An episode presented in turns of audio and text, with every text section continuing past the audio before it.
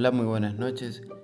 Hoy es 12 de abril, siendo las 11 y 41 de la noche. Me preparo para hacer mi episodio 2 de mi podcast o de mi serie de podcast que estoy pretendiendo llevar adelante. Me surgió una pregunta de la cual voy a debatir acá con mi compañero, ya que lo tengo a mano, lo tengo acá junto a mí, este, mientras abrimos nuestro huevo de Pascua, porque sí, tenemos, La casa está en orden. tenemos, además de que la casa está en orden, tenemos 80.000 años, pero tenemos un huevo para, para nosotros. Ya que te veo con las manos ocupadas, compañero, te, te pediría que, que procedas con él. Con él. ¿Por qué, por, qué, por qué esa necesidad de usar palabras, palabras lindas? En, en- podría hablar como hablo siempre, aunque hablo, hablo así siempre o, o estoy, vos crees que estoy usando palabras un poco más, más lucidas por el podcast. O hablo así siempre. Sincero, sincero. La idea es que el mensaje se entienda y no tanto qué palabras utilizás o cómo lo describís. Me gustó esa definición. No te presenté. eh, Soy Cóndor. Bueno, él se. Mira que esto, esto va así, así como lo estás. Sí. Así se sube, así. Olvídate. Bueno. Sin pelos en la Mi lengua. otro yo es más sortiva, mejor que, que conozcan a Cóndor, no a- al otro boludo. Bueno, eh, quedamos en eso entonces. Bueno, mi pregunta que me llevó a, a poner play es. es. ¿qué, ¿Qué significado tiene la Pascua? ¿Qué significado tiene la Pascua? Mmm, chocolate.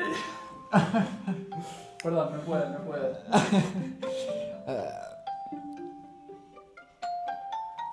Yo sé que muchos de ustedes, al igual que mi compañero, están de acuerdo con lo que acaba de decir. Este, yo realmente no, no quiero quedar mal, pero el significado de Pascua yo no lo, no lo tengo, la verdad. O sea, como que tengo algo pensado, pero no sé bien, bien, bien qué sería. ¿Vos hiciste catequesis? Sí. Entonces, en teoría, tendríamos que saber. Eh, ah, o sea que vos también. Pero Sí, en teoría tendría que saber. Ahora que me acuerde, bueno, olvídate.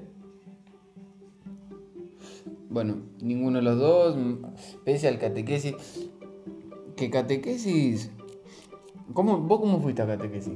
¿Cómo, ¿Cómo fue que llegaste a la iglesia? Bueno, y- la cosa fue que mi, eh, mi tía, eh, la hermana de mi mamá, le había hecho hacer catequesis a mi prima eh, en una iglesia que está ahí en. ¿Núñez sería? No, en Belgrano. Eh, y bueno, este, había hecho, ella había hecho la, la- la catequesis ahí, se había confirmado y después. eh, al, to- al- al- no sé, creo que a los par de meses eh, le dijo a mi vieja por qué no me metía yo y bueno, íbamos siempre, este, mi viejo me llevaba con el Falcon o con el Fiat a, a catequesis y los domingos a la mañana, siempre despertándonos al último momento y saliendo recagando aceite, ¿sabes cómo manejaba mi viejo? Este, para llegar a, a horario, a horario a misa y bueno, siempre llegábamos a horario porque bueno, había que estar a horario. Sabés que agarrado de eso, yo me acuerdo después o en el último año, porque hice creo que catequesis dos, tres años, no me acuerdo bien cómo fue. La iglesia quedaba enfrente de mi casa, vos ya sabes cuál es, ya lo ubicás. El barrio. Y resulta que cuando termina, cuando estamos por terminar catequesis, la que nos daba la clase dice, ustedes ap- apenas termine esto no van a venir nunca más a la iglesia. Porque la cosa era, mientras iba a catequesis, los domingos iba a iglesia. Y estaba ahí, es más, iba temprano. He salido de Monaguillo. ¡Aguantá! Sí, yo Eh, también un par de veces. tan, tanto así, tan, tan compenetrado. Pero yo creo que más, más que, más que por, por, porque en ese momento siendo chico, me- a mí por lo menos me motivaba eso de ir a ayudar, de estar a acompañar, de querer estar en el, detrás de escena de la iglesia, de cómo preparaban la misa para poder que se lleve a cabo la misa sin ningún problema. Eso es lo que me, me motivaba. más que pensar en, en la divina imagen de Dios. Lo digo así porque, este, bueno, yo tengo mi pensamiento, pero hay personas que no y no quiero ofender a nadie. En fin. Bueno, la señorita dice esto y, y fue muy cierto, por lo menos para mí.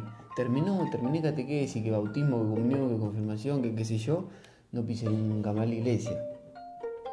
De lejos. Sí. Y le Pasabas por la puerta y mirabas como todas las viejas en el bondi y se sentás en la cruz. Mira, yo lo que más me llamó fue el hecho de el tratar de no se- o sea, de pelear contra uno mismo para no ser un hijo de puta. ¿Cómo? era, digamos, la idea principal, porque dentro de todo, sea la religión que sea que tengas, todo se basa en el no robarás, no, monta- no matarás, no desearás la mujer de tu eh, que- que- compatriota o con, no, dice, bueno. Compatriota. Este, no. mm,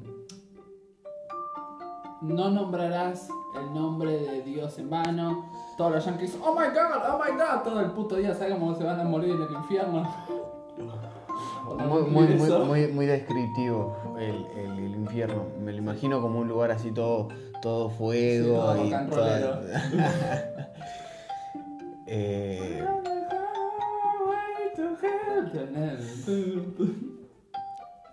sí, la verdad que sí. Igual yo eso que me estás diciendo, diciendo vos, yo como que lo, lo comprendí, por así decirlo, más grande. De decir que están hablando como que siempre de uno. Diciéndole básicamente y tirando hacia un lado más de que está bien y que está mal, ¿no? Poniendo sus propias reglas. Pero, pero bueno, nada, tiene, hizo algo bueno que, por ejemplo, algo bueno, voy, a decir porque es algo bueno porque lo voy a ver por el lado positivo. Hizo que los domingos, uno de esos hermosos domingos familiares, la pasemos en familia reventando un huevo. Y ahora, por ejemplo, tengo este huevo. ¿Querés reventarlo vos o lo reviento yo? Pero reventalo, reventalo así. Tenés que reventarlo, amigo. Rompelo como, como. Pero no, el paquete no. Bueno, me, me pongo como un chico, nos ponemos como unos chicos. Este. Pero bueno, yo creo que algo positivo. ¿Y si está dentro de una funda de plástico? No, ya sé cómo está, rompelo. Así, pegale con toda la ira claro. del celular. Toma, Rompelo. para vos.